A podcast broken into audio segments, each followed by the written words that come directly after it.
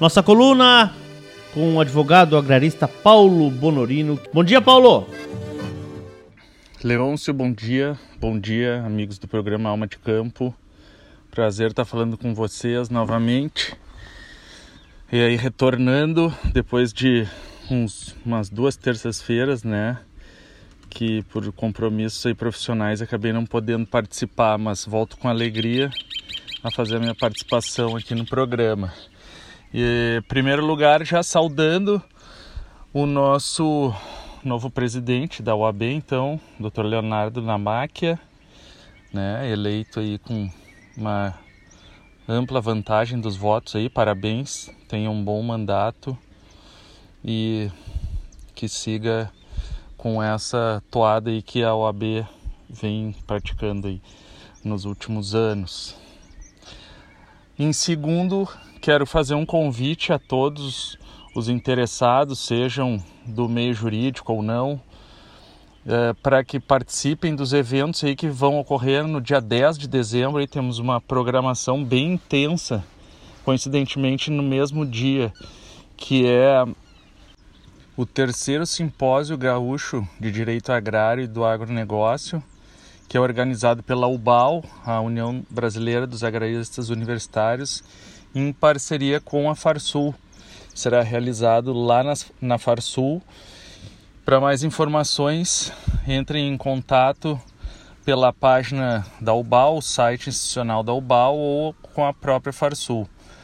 Terá a presença de grandes nomes aí do direito, uh, temas relevantes para o para o nosso para o nosso direito agrário, para o agronegócio, enfim, participações bastante relevantes aí, vale a pena.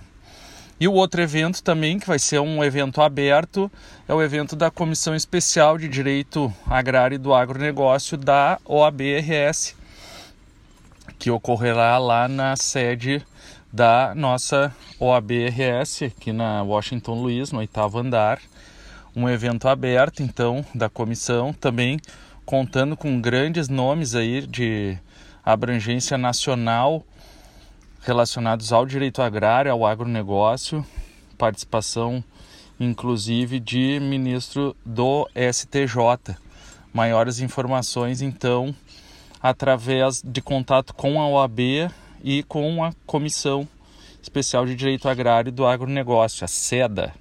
No mais, quero trazer um pensamento, uma reflexão hoje em relação aos contratos agrários, especialmente os típicos, né, que é a parceria e o arrendamento para que os nossos ouvintes reflitam um pouco como seria importante implementarem nos seus negócios, aí, nas suas propriedades, uh, um monitoramento profissional dos contratos que possuem, aí, sejam de arrendamento, parceria ou os atípicos, né, de pastoreio, enfim, outras modalidades.